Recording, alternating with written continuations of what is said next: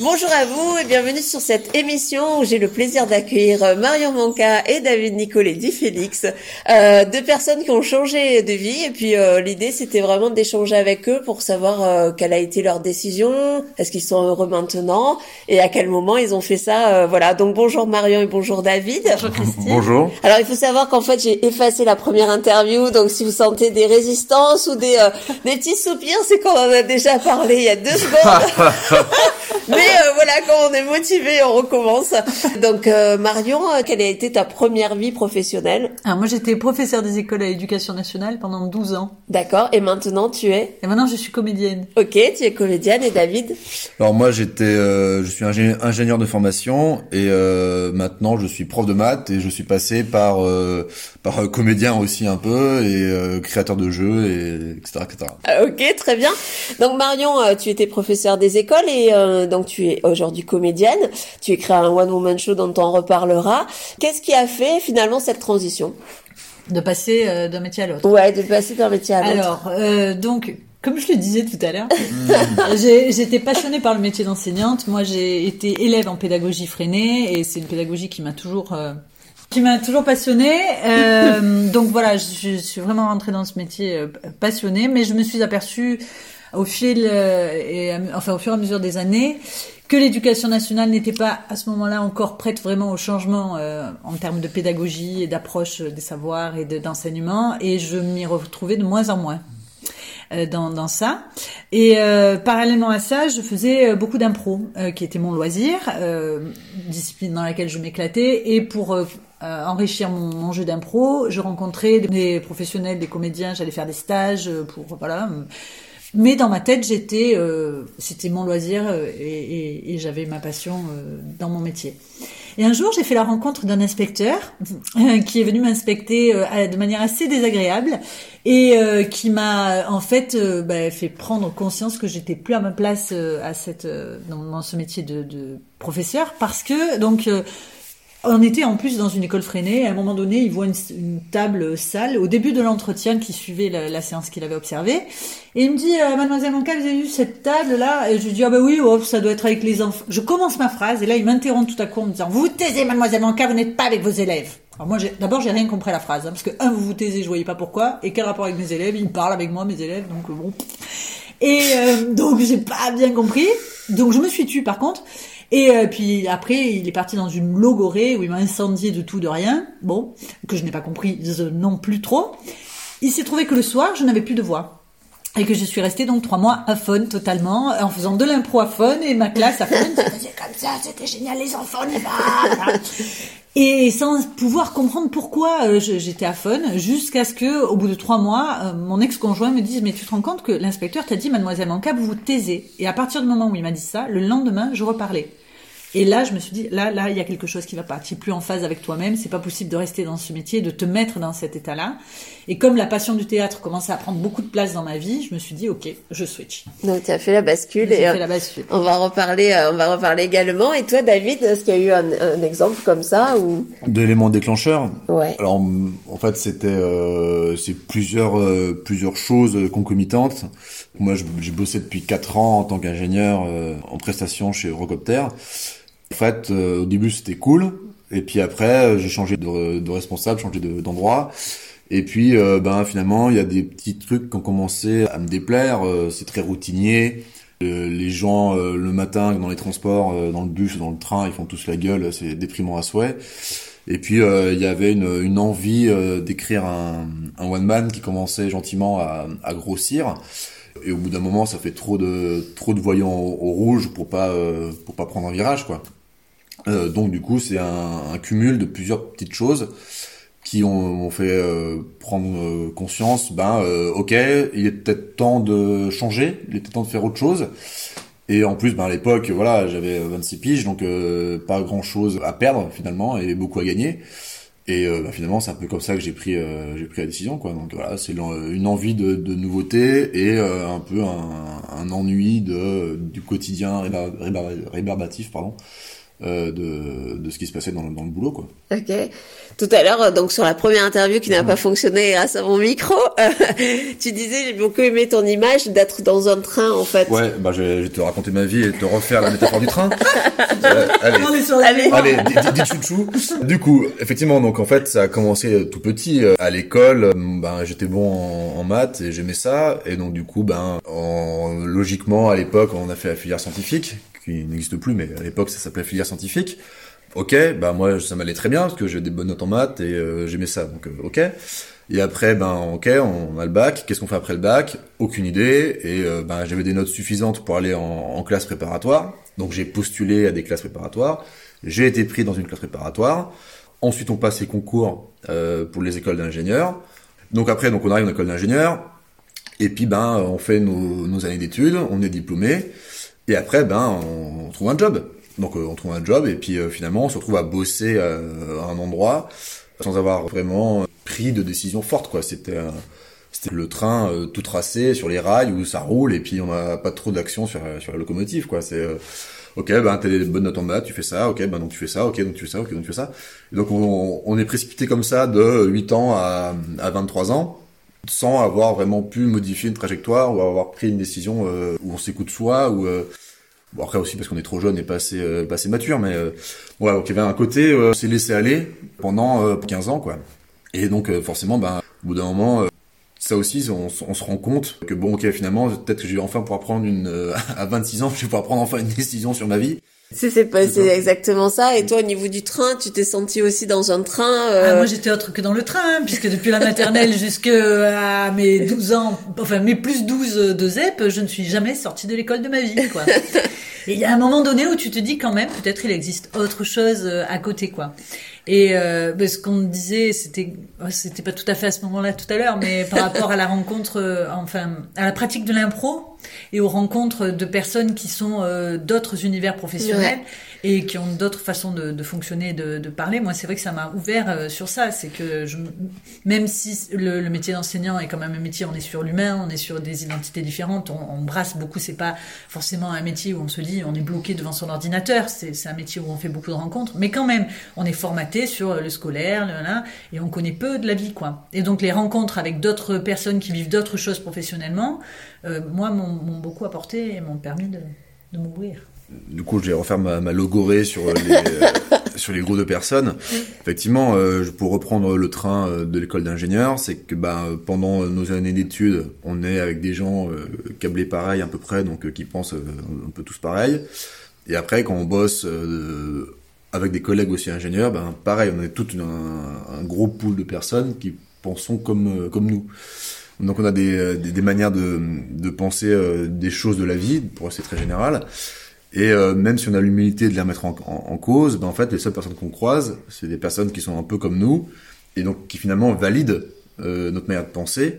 Mais c'est euh, c'est blousé quoi. C'est parce que on est forcément on est que entre personnes qui pensent à peu près pareil. Donc forcément nos convictions ça les renforce et du coup on devient un peu euh, peu comme un train du coup euh, sur des rails qui voilà qui, euh, qui Tout le monde pas- va dans la même direction, en fait, c'est ça. Et, euh, et cette direction est la vérité, du coup. Et du coup, voilà, donc ça renforce. Ouais. ça, ça fait pervers de renforcer que ce qu'on pense, c'est ce qu'on, c'est ce qu'il faut penser. Mm.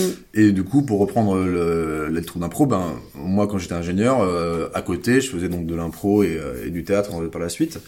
Et en fait, c'est dans ces, ces cercles de personnes là qui sont des cercles donc différents de tout ce qu'on a connu auparavant. Donc forcément, c'est un peu euh, la rencontre du troisième type. Hein, c'est un peu un peu choquant. Hein. C'est un- c'est ah, c'est des gens qui pensent pas comme moi. Et euh, en fait, ce Et qui ont l'air heureux, c'est ce que euh, tu disais. Ce qui est frappant, c'est que ces gens-là pensent pas comme moi, mais ils ont l'air euh, au moins aussi heureux que moi dans leur vie. Donc du coup, peut-être, peut-être qu'il y a un truc, euh, voilà, à corriger ou un truc à, à voir, à gratter. Et en, en fait, on se rend compte que euh, ben il y a euh, des milliards de manières différentes de vivre sa vie et qu'il n'y a pas forcément une qui est mieux qu'une autre. C'est juste différent. Et euh, j'irais même jusqu'à dire que on peut euh, tirer de chaque manière de vivre euh, un truc, euh, un enseignement, un, je sais pas, une, astuce, une clé, un, une clé de compréhension qui euh, peut être utile dans la vie de tous les jours. Donc, cette, pour, pour boucler un peu pour finir, et donc ça fait partie, entre autres, aussi des, des, des, des petits déclics qui Mm. m'ont fait prendre la décision de partir euh, du métier d'ingénieur pour écrire un, un. C'est que bah voilà, euh, la vie c'est pas euh, être ingénieur. La manière de vivre à, à ingénieur, c'est pas la vie, c'est une manière de vivre. Il y a sûrement des bonnes choses à en tirer, hein, je dis pas, hein, mais c'est pas, faut pas prendre tout de tout dedans parce que tout n'est pas bon. Et donc du coup, faut faire un petit peu son, panaché euh, de, euh, bah, je prends un peu de ça de la vie d'ingénieur, je prends un peu de ça de la vie d'artiste, un peu de ça de la vie de je sais pas quoi, de prof, euh, j'en sais rien. Et du coup, le, le but c'est de faire une salade de fruits de, de, de tout ça, voilà. Et du coup, bah, euh, pour faire une salade de fruits, bah faut aller ramasser les fruits. Donc du coup, faut euh, se lever son cul de, de son job pour aller cueillir des fruits qui ont des goûts différents de ce qu'on connaît depuis euh, qu'on bosse, quoi. Donc voilà. Et toi aussi, ta salade de fruits, tu, tu la vois comme ça, en fait? Tu as la même perception de David d'aller piocher d'autres choses d'ailleurs, euh, justement, de, de, toi, tu es resté aussi dans ce train de l'éducation nationale. Et... Oui, oui, oui. Mais, euh, moi, c'est vrai que le, le train d'éducation nationale euh, m'est devenu insupportable quand je me suis rendu compte que je commençais à être aigrie dans mon métier et ayant vécu beaucoup en tant qu'élève, enfin, subi beaucoup de profs aigris en tant qu'élève, c'était vraiment quelque chose que je m'étais dit au début euh, de ma carrière d'enseignante. Si un jour tu l'es, tu t'en vas. Donc, euh, quand j'ai ressenti ça, moi, ça a été euh, cette idée-là. Après, le, effectivement, l'ouverture de, rencontrer des personnes d'ailleurs me nourrit plus même maintenant, quoi. C'est pas forcément ce qui m'a fait, ce qui m'a donné le déclic. C'était, comment dire, c'est un, un enrichissement personnel de voir d'autres choses. Mais là, aujourd'hui, par contre, maintenant, c'est vraiment ma mon enfin comment dire, mais, ma source d'inspiration, euh, de, de, voir des gens fonctionner différemment. Là maintenant, ça me nourrit beaucoup plus euh, qu'avant. Avant, ça a été un appel, on va dire. Ouais. Voilà, c'est ma nourriture. D'accord. Ouais. Et du coup, euh, tu en es où toi de ta vie de comédienne? Aujourd'hui Alors ma vie de comédienne, donc euh, ça fait donc cinq ans que je suis intermittente du spectacle, hein, c'est-à-dire chômeuse euh, régulière, récurrente. et que parfois je monte sur scène quand on peut.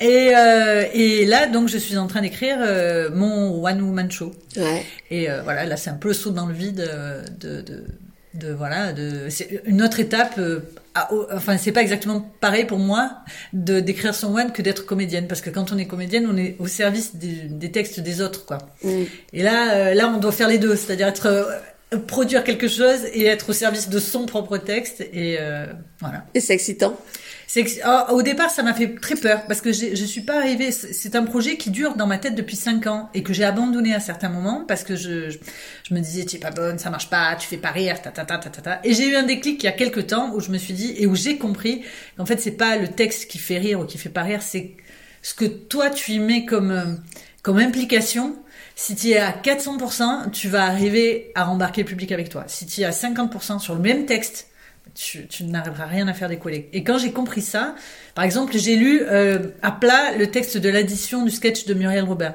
Tu te fais chier, mais complètement. Alors que le sketch, il est énorme. Et c'est vraiment ça, ce qu'elle y met, son rythme et son... Elle est tellement dedans que nous, on est mort de rire parce qu'elle y croit à 400% à cette situation complètement mmh. buesque. Et voilà. Et quand j'ai compris ça, du coup, je me suis dit donc arrête de te dire t'es drôle, t'es pas drôle. C'est juste t'es dedans ou t'es pas dedans, quoi. Ok. Voilà. Après, je me suis pas encore euh, confrontée au public parce que je suis en cours de création, mais mais je sais que je vais garder ça en tête et que les jours où les sketchs ne marcheront pas, au lieu de me dire l'écriture n'est pas bonne, je me dirais ce que tu étais vraiment. Sachant que ça veut pas dire qu'il faut pas être exigeant sur son écriture. J'ai une metteuse en scène avec moi qui, qui relit mes textes avec moi. On voit les moments où ça passe pas, où c'est flop, et où là, quelle que soit l'interprétation, ce serait pas bon. Mais euh, en, en, tout cas, on sait qu'il y a des passages qui fonctionnent et que s'ils ne fonctionnent pas, c'est parce que c'est moi qui n'y suis pas. Donc c'est pas remettre en cause la totalité, mais bien un détail ou une manière de faire, et voilà. ça c'est vraiment et... important euh, au sens oui, général. Oui, quoi. Oui, parce qu'on a tendance à tout jeter. Oui, c'est ça. Ah, c'est nul et tout. Non, non, mais regarde, bon, ton texte peut-être qu'il n'est pas fuselé, peut-être qu'il y a des choses, mais euh, tu y crois, ça marche, tu l'as écrit comme ça, voilà. Mais après, est-ce que tu sais le vendre? Ouais. Là, c'est un paramètre super important. C'est très très intéressant. Challengeant. Et challengeant. Et toi, David, tu as écrit un, un one man show du coup? Exact. euh, du coup, je me suis tenu la promesse que je m'étais faite, euh, donc d'écrire un one man et, et, de le jouer. Et euh, bah, je rejoins complètement ce que dit Marion. Euh, le, texte, évidemment, faut passer un peu de temps quand même pour essayer de, l'écrire et de le rendre euh, tranchant, on va dire. Mais euh, tout ça peut être balayé si, au moment de vérité sur scène, on n'est pas à 4000%. Quoi. Si on y va un petit peu sur la réserve, euh, en face, le public ça se sent tout de suite, le public euh, est pas embarqué. Et après, c'est le cercle vicieux du ben ah, je fais mon truc, mais en face ça réagit pas. Du coup, ben t'es encore motivé, puis ben puis ça fait un pancake tout plat qui tombe sur le sol. Alors que les, les fois où t'es à 4000% et que ça, que ça réagit, là c'est le cercle vertueux du coup qui fait que ben, ça s'emballe, ça s'emballe, ça s'emballe et finalement à la fin tout le monde est content. Et du coup ouais, euh, très bonne expérience, excellente expérience que le que le one man, c'est euh, c'est ultra euh, challenging et, et, pressurisant parce que bah c'est ton texte que t'es tout seul à défendre, c'est toi qui as pris les décisions de tout donc s'il y a un truc euh, que, qui est moins apprécié ou qui passe pas, t'as pas vraiment d'excuses de, dire ouais mais c'est mal écrit. c'est ah, c'est c'est le, la régisson. Euh, ça c'est pas, non, non c'est voilà donc en fait c'est, c'est euh, on, on, met ces ces gonades parce que selon les selon les, personnes c'est des couilles ou des ovaires mais mais on c'est on met tout tout ce qu'on a tout ce qu'on tout enfin on met tout quoi. On met on fait, tapis, on fait tapis. Voilà c'est une métaphore euh, pokéristique. On fait tapis et euh, bah après euh, voilà c'est très très euh, très engageant. Mais après quel le retour d'adrénaline de d'ocytocine de, dopamine de ce que vous voulez c'est c'est c'est une expérience des plus des plus vives des plus intenses que qu'on peut vivre quoi. Donc c'est ça fait partie je pense des si on a envie de faire ça mais juste pour cette pour cette, ce déferlement de, de, de bonheur en fait, d'hormones, ouais. Ce déferlement de, ouais, de, de, molécules chimiques dans le corps, juste pour ça, faut y aller, quoi. Même si ça prend du temps, même si ça prend, je sais pas, deux ans, un an à l'écrire, à mettre en scène, on n'est pas sûr, on hésite, on machin. Faut, euh, faut y aller, quoi. Moi, je sais qu'en plus, moi, je suis du genre euh, assez laxiste.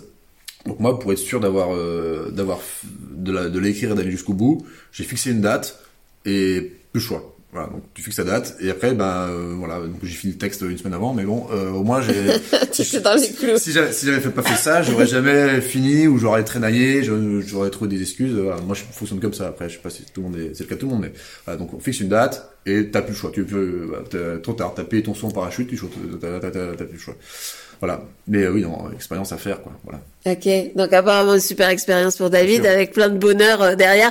Et toi, Marion, est-ce que tu regrettes euh, le, est-ce que tu referais ce chemin de passer du coup de professeur des écoles à comédienne? Ah oui, bien sûr. Ah, c'est évident ça. Oui, oui, oui. Euh, je, je, pense de toute manière qu'il y, a des choses. Quand on sent viscéralement qu'on n'est plus à sa place quelque part, il faut tout mettre en place pour. pour alors, la chance que j'avais moi, c'est que je savais où j'allais. Je savais ce que je voulais faire. Là, par exemple, j'ai en tête des, des, des, des, copines qui sont qui ne sont pas bien où elles sont, mais qui ne savent pas où elles veulent aller. Là, je pense que c'est vraiment une décision, enfin, comment dire, une situation complexe. Euh, pour pour ces gens-là quoi. Moi j'avais mon, truc, je savais qu'il fallait que je développe euh, mon réseau théâtre, que j'aille jouer, que je passe des castings, que si que là. Donc euh, il y a une émulation, un truc à fond. Et vraiment je m'y retrouve tellement dans ce métier, c'est Génial. bon, c'est cool. Et donc, si vous, avez, si vous aviez un seul conseil euh, pratique, pragmatique à mettre en place pour justement des personnes qui sentent qu'elles sont pas forcément super alignées avec euh, soit leur euh, travail, soit d'autres choses de leur vie, quel est, qu'est-ce qu'elles peuvent faire en fait pour peut-être prendre conscience d'où elles en sont aussi? Déjà, ne pas se le cacher. Parce que, on, comme on disait tout à l'heure, il y avait deux, deux étapes de se dire je suis pas bien là où je suis et puis j'ai envie d'aller vers. Euh, alors j'ai envie d'aller vers, c'est positif, on se dit ok, c'est bon, mais euh, je suis pas bien là où je suis. Il y a des gens qui n'osent pas se l'avouer. Et il, me semble que dès qu'on commence à sentir des choses, on pourra pas de toute manière. On va tenir un an, deux ans, trois ans si vraiment on est très, euh, on a une grosse force de caractère. Mais à un moment donné, ça va péter. Et plus on attend, plus ça va péter durement, à mon avis. Donc, euh, je je sais pas si ça peut aider, mais si on se sent pas bien, peut-être l'écrire sur le papier, se dire quand je fais ça, ça me va pas. Quand je fais ça, ça me va pas. Pour voir vraiment quoi et mettre en regard de se dire ok, ben qu'est-ce que je pourrais faire d'autre euh, faire ça, ça me va pas, alors faire quoi qui m'irait? Voilà, peut-être se, se, poser des choses comme ça. Et sinon, le conseil que je donnais, c'était de suivre les formations ou tout au moins les, les webinaires de d'Annick Laprette, une québécoise fort inspirée, qui moi m'a permis d'avoir un bon déclic. Merci Marion. Et toi, David, un conseil? Euh, Ma conseil, c'est la, fameuse question euh, et alors? Euh, Dans le sens, ben, je fais ça, ça rate. Et alors? Euh, voilà, c'est, euh, enfin, c'est pas grave, c'est pas dramatique. Euh, faut, faut se lancer, faut essayer. Euh, comme je disais tout à l'heure, quand on fera le bilan de notre vie à la fin de notre vie, on pourra dire, bah ça j'ai fait, ça j'ai fait, ça j'ai fait, ça, ça je peux checker la case, ça j'ai fait. Et si on prend pas de décision, qu'on reste engoncé dans une situation qui nous qui nous plaît pas, ben euh, le bilan de la vie ça va être, ben j'ai fait ça toute ma vie, c'était pas ouf, euh, et puis j'aurais pu faire tout un tas, tout un tas d'autres trucs à côté, mais euh, j'ai jamais eu, euh, jamais pris mon courage à deux mains pour essayer de cocher une autre case. Donc finalement, bilan de ma vie, j'ai coché une case, encore j'ai coché en ayant mal à la main en la cochant. Donc, donc voilà, c'est moi je trouve ça terrible en fait finalement de passer entre guillemets passer à côté de sa vie. C'est très grandiloquent comme phrase, mais c'est vraiment ça. Donc oui, il faut, faut, il faut y aller, quoi. Faut, euh, au pire, on se mange un mur et puis, euh, puis voilà. Et puis euh, la vie est un jeu, donc bah, on perd, on gagne, c'est cool. Dans tous les cas, on s'est amusé, voilà. Donc la question, c'est et alors, si je fais ça et que ça rate, et qu'est-ce que ça fait oui, pour rebondir sur l'idée de David, euh, c'est vraiment lister qu'est-ce qui va se passer si ça rate? Au pire, ça. Parce que je, je, sais, pour moi, ça a toujours, euh, au moment où je bloquais, où j'arrivais pas vraiment à passer certains caps, pas forcément pour mon changement professionnel, mais pour mes projets, et notamment par exemple pour me mettre au one, euh, et qu'est-ce qui va se passer? J'avais une espèce de nébuleuse que oh, non, mais quoi non? Concrètement, mets des mots quoi non? Mais tu vas pas mourir, hein Tu vas pas attraper de maladie euh, pour ça. En tout cas. a priori. A priori, c'est pas ça qui va te, euh, enfin, ou, avoir voilà. Donc vraiment, concrètement, le mettre et pas rester dans le fantasme du. Moi, pour rebondir sur le aller vers ou sur le comment on peut prendre avoir le déclic en fait, euh, enfin, faut, faut pas, pas chercher midi à 14 heures. Hein. Euh, moi, si je reprends mon, exemple, bah, j'étais euh, dans une situation assez tranquille, et puis juste, ça, ça me déplaît. J'ai envie d'écrire un one man. Bah, ciao quoi. J'ai, négocié pour un chômage quand même, pas être trop sur la paille, mais c'était, c'était pas plus, pas plus clair ou pas plus net comme décision que j'ai envie d'écrire un one man. Donc c'est ridicule comme euh, mm. comme excuse pour partir pour quitter un job d'ingénieur, c'est ridicule. Mais euh, c'est euh, enfin c'est à refaire, je referai tous les jours. Une, des meilleures, une des meilleures décisions de ma vie, évidemment. Et donc, faut pas chercher non plus à forcément avoir un truc hyper ficelé, hyper machin. ah non, alors faut faire ça comme ça, comme ça, comme ça. Non, juste une envie, assouvir une envie. Mais forte, une envie forte. Ouais, une envie forte. Et puis pas pas avoir peur de se dire, bah, évidemment, on sait ce qu'on quitte, on sait pas ce qu'on trouve mais euh, faut un peu se faire confiance euh, dans le sens euh, je commence par faire ça et puis si ça se trouve ça va par rebond ben je vais finalement faire euh, un autre truc auquel j'avais pas du tout pensé mais si j'avais jamais pris cette décision j'y serais jamais arrivé de toute façon. Donc de toute façon il faut prendre ces décisions. Voilà. Pour moi c'est c'est c'est faut s'écouter. C'est on se disait tout à l'heure faut diagnostic ok ça va pas. Qu'est-ce que j'ai envie de faire qu'est-ce que je peux faire? Ça faut faut y aller quoi. Voilà Enfin, euh, oui. Ouais, et, et c'est vrai que dans les, quand on est vraiment dans un état qui demande le changement, parce que c'est ça aussi qu'il faut, qu'il faut scanner, hein, ça peut être juste, je suis de mauvaise humeur aujourd'hui, mais voilà, pas, ça n'impacte pas toute ma vie. Mais quand on est vraiment face à un moment où on sent qu'il faut qu'il y ait du changement, toutes les rustines qu'on va mettre pour essayer de rester là, ah, ça ne fonctionnera pas, c'est sûr. Donc en fait, on fait que reculer pour mieux sauter et perdre des années où on pourrait être heureux. Vraiment, il faut se le, se le, mettre en tête. Ça, ça ne, ça ne sert à rien. Après, selon les tempéraments, par exemple pour David, il, il a son chômage et tout. Moi, j'ai mis cinq ans où j'étais à mi-temps des deux métiers. Euh, voilà, on n'est pas forcément à chaque fois dans un switch euh, radical. On, on, on peut s'organiser des choses pour pour être dans son confort personnel, mais ça veut pas dire je refuse le changement parce qu'on va dans le mur, c'est sûr. Ça, j'en suis persuadé, quoi. enfin, moi, je me rappelle très bien le, moment où j'ai pris la décision de, de, demander à mes responsables de faire une rupture conventionnelle. Il y a, avant de le faire, forcément, on, à l'intérieur de soi, on se dit, ok, il y a un petit côté euh, un peu, je plonge l'inconnu, je suis pas, on n'est pas 100% serein. Mais cette, euh, cette sensation-là, elle est tellement balayée rapidement et remplacée par un soulagement euh, ah incroyable une fois que tu as fait le, fois que fait l'action de négocier. Enfin moi c'était ça, c'était négocier, à dire à mes responsables que j'en ai marre, je vais partir, euh, on fait une rupture, machin. Juste le fait de le, de le verbaliser et d'en, d'en parler, forcément avant de, avant de, de le faire, on, on se cague. Mais alors après, le reste de la journée, on est détendu. et, euh, et c'est une détente qui dure même après longtemps. Et, puis au final, il a zéro regret, quoi. Je, je pense que, alors, je sais pas si c'est 100% des cas euh, pour tout le monde, mais, mais à mon avis, il y a de très bonnes chances que si on se sente euh, pas bien, machin, et que, et que euh, juste on commence à mettre une pièce dans la machine en se disant, allez, je vais dire que à mes responsables que je veux partir, juste ça, mais ça, c'est comme une canalisation, une canalisation qui est bouchée, puis ça, ça, ça, débouche, ça, débouche. Et puis aussi dernière chose qu'il faut se dire, c'est qu'on est quand même aujourd'hui dans une époque où ce changement, euh, est à la mode quelque part. non, mais c'est vrai. C'est on, la mode. on a non, on a plus de, de, de, de- par rapport aux générations passées qui étaient quand même enquistées dans Ouais. certaines professions. On a déjà plus cet état d'esprit là, donc euh, autant s'en servir. Voilà, ce qui veut dire aussi que je pense qu'on peut, on va pas forcément être pénalisé, peut-être dans une, si on veut un retour à l'emploi, autre chose qui est pas forcément ce qu'on avait, ce dont on avait rêvé, tout ça. Ça peut, c'est, il y a une, une espèce de fluidité quand même, un peu plus, il me semble, que qu'avant où c'était quelque chose de, tu tu commençais plombier, tu finissais plombier, quoi. Tu commençais prof, tu finissais mm. prof. euh, euh, voilà. Oui, il y a quand même plus de plus de choix aujourd'hui. Euh, un état d'esprit ouais. d'ouverture, de multiplier les compétences. Ouais, c'est ça, euh, transfert de compétences d'un métier à d'un l'autre. métier à euh, l'autre, ouais. voilà, de pouvoir se former. euh. Ouais, moi, ce que j'ai remarqué aussi, du coup, pour avoir fait plusieurs, euh, plusieurs jobs, de, du haut de mes 32 ans, euh, c'est qu'en Oh fait, au, au final, on, apprend énormément sur le tas en mettant les mains dans le cambouis. Euh, moi, actuellement, je suis prof. Et euh, bah, euh, j'ai commencé euh, avec zéro bagage face à une classe avec rien à part euh, des connaissances en maths du coup. Mais euh, et au final, on apprend tellement bien plus en se confrontant à, à la chose que euh, t- de se poser des questions. Est-ce que j'y vais ou pas? Peut-être qu'avant d'y aller, il faut que je me renseigne. Ouais, il faut, faut y aller. Alors après, faut, faut accepter de se manger deux trois petits euh, écueils parce que bah forcément. euh, Ouais. on a un peu un, un gros éléphant qui arrive, bonjour, je vends de la porcelaine.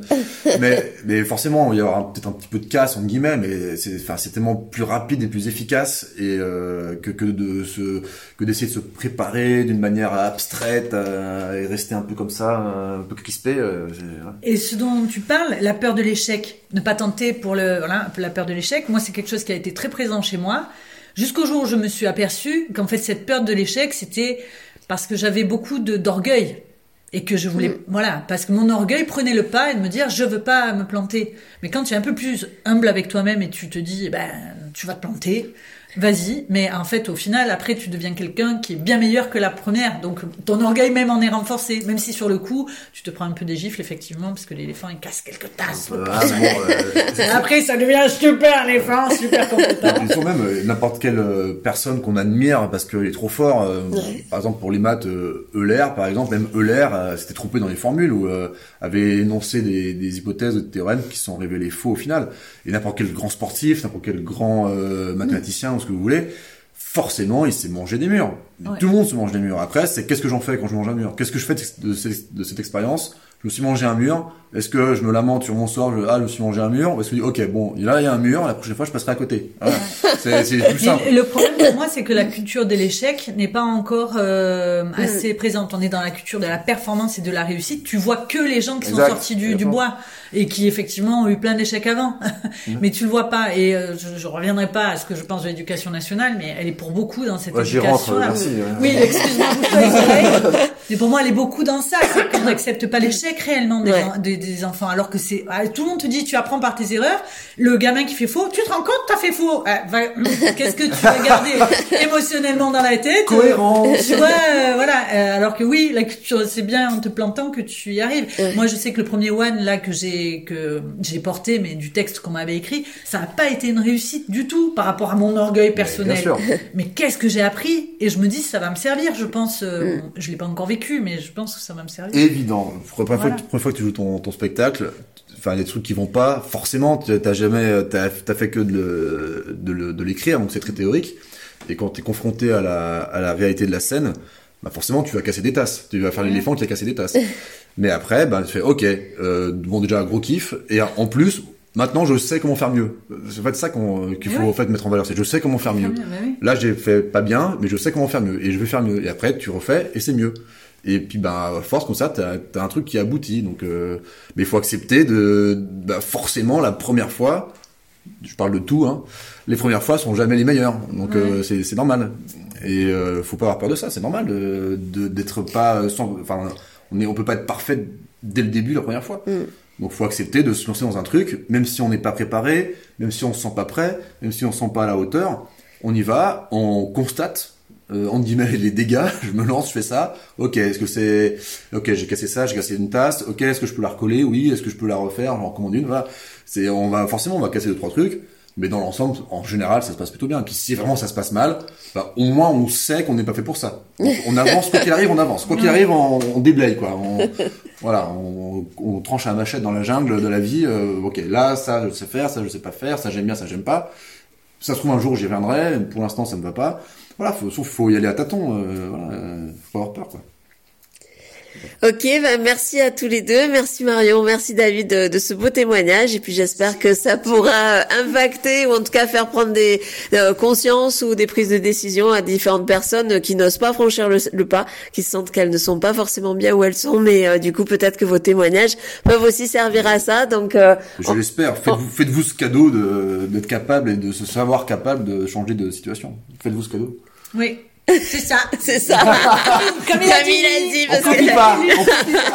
Ah ça la copie, il faut copier.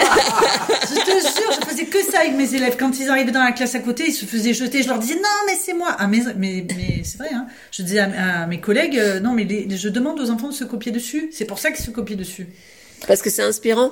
Ben parce qu'en fait on fait que ça euh, quand on est enfant. Bébé, l'enfant copie, euh, apprend en te copiant un machin. Et quand tu arrives à l'école, tu ne copies plus. Alors explique-moi. Pourtant les apprentissages c'est la même chose, tu vois.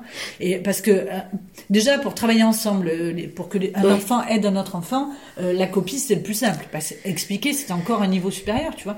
Et tu, tu apprends plein de choses en copiant. Si tu veux évoluer- évaluer l'enfant, tu le prends seul et tu vois ce qu'il sait faire. Mais sinon, ce travail de groupe, copier, copier, copier. Ça, On, c'était on- on relance un podcast pour parler de. Ah bah, je pense qu'on va, on va pouvoir relancer un podcast sur la pédagogie. Merci à vous. Euh, on vous souhaite bah, une bonne journée et puis une bonne réflexion à travers Et- tout ça.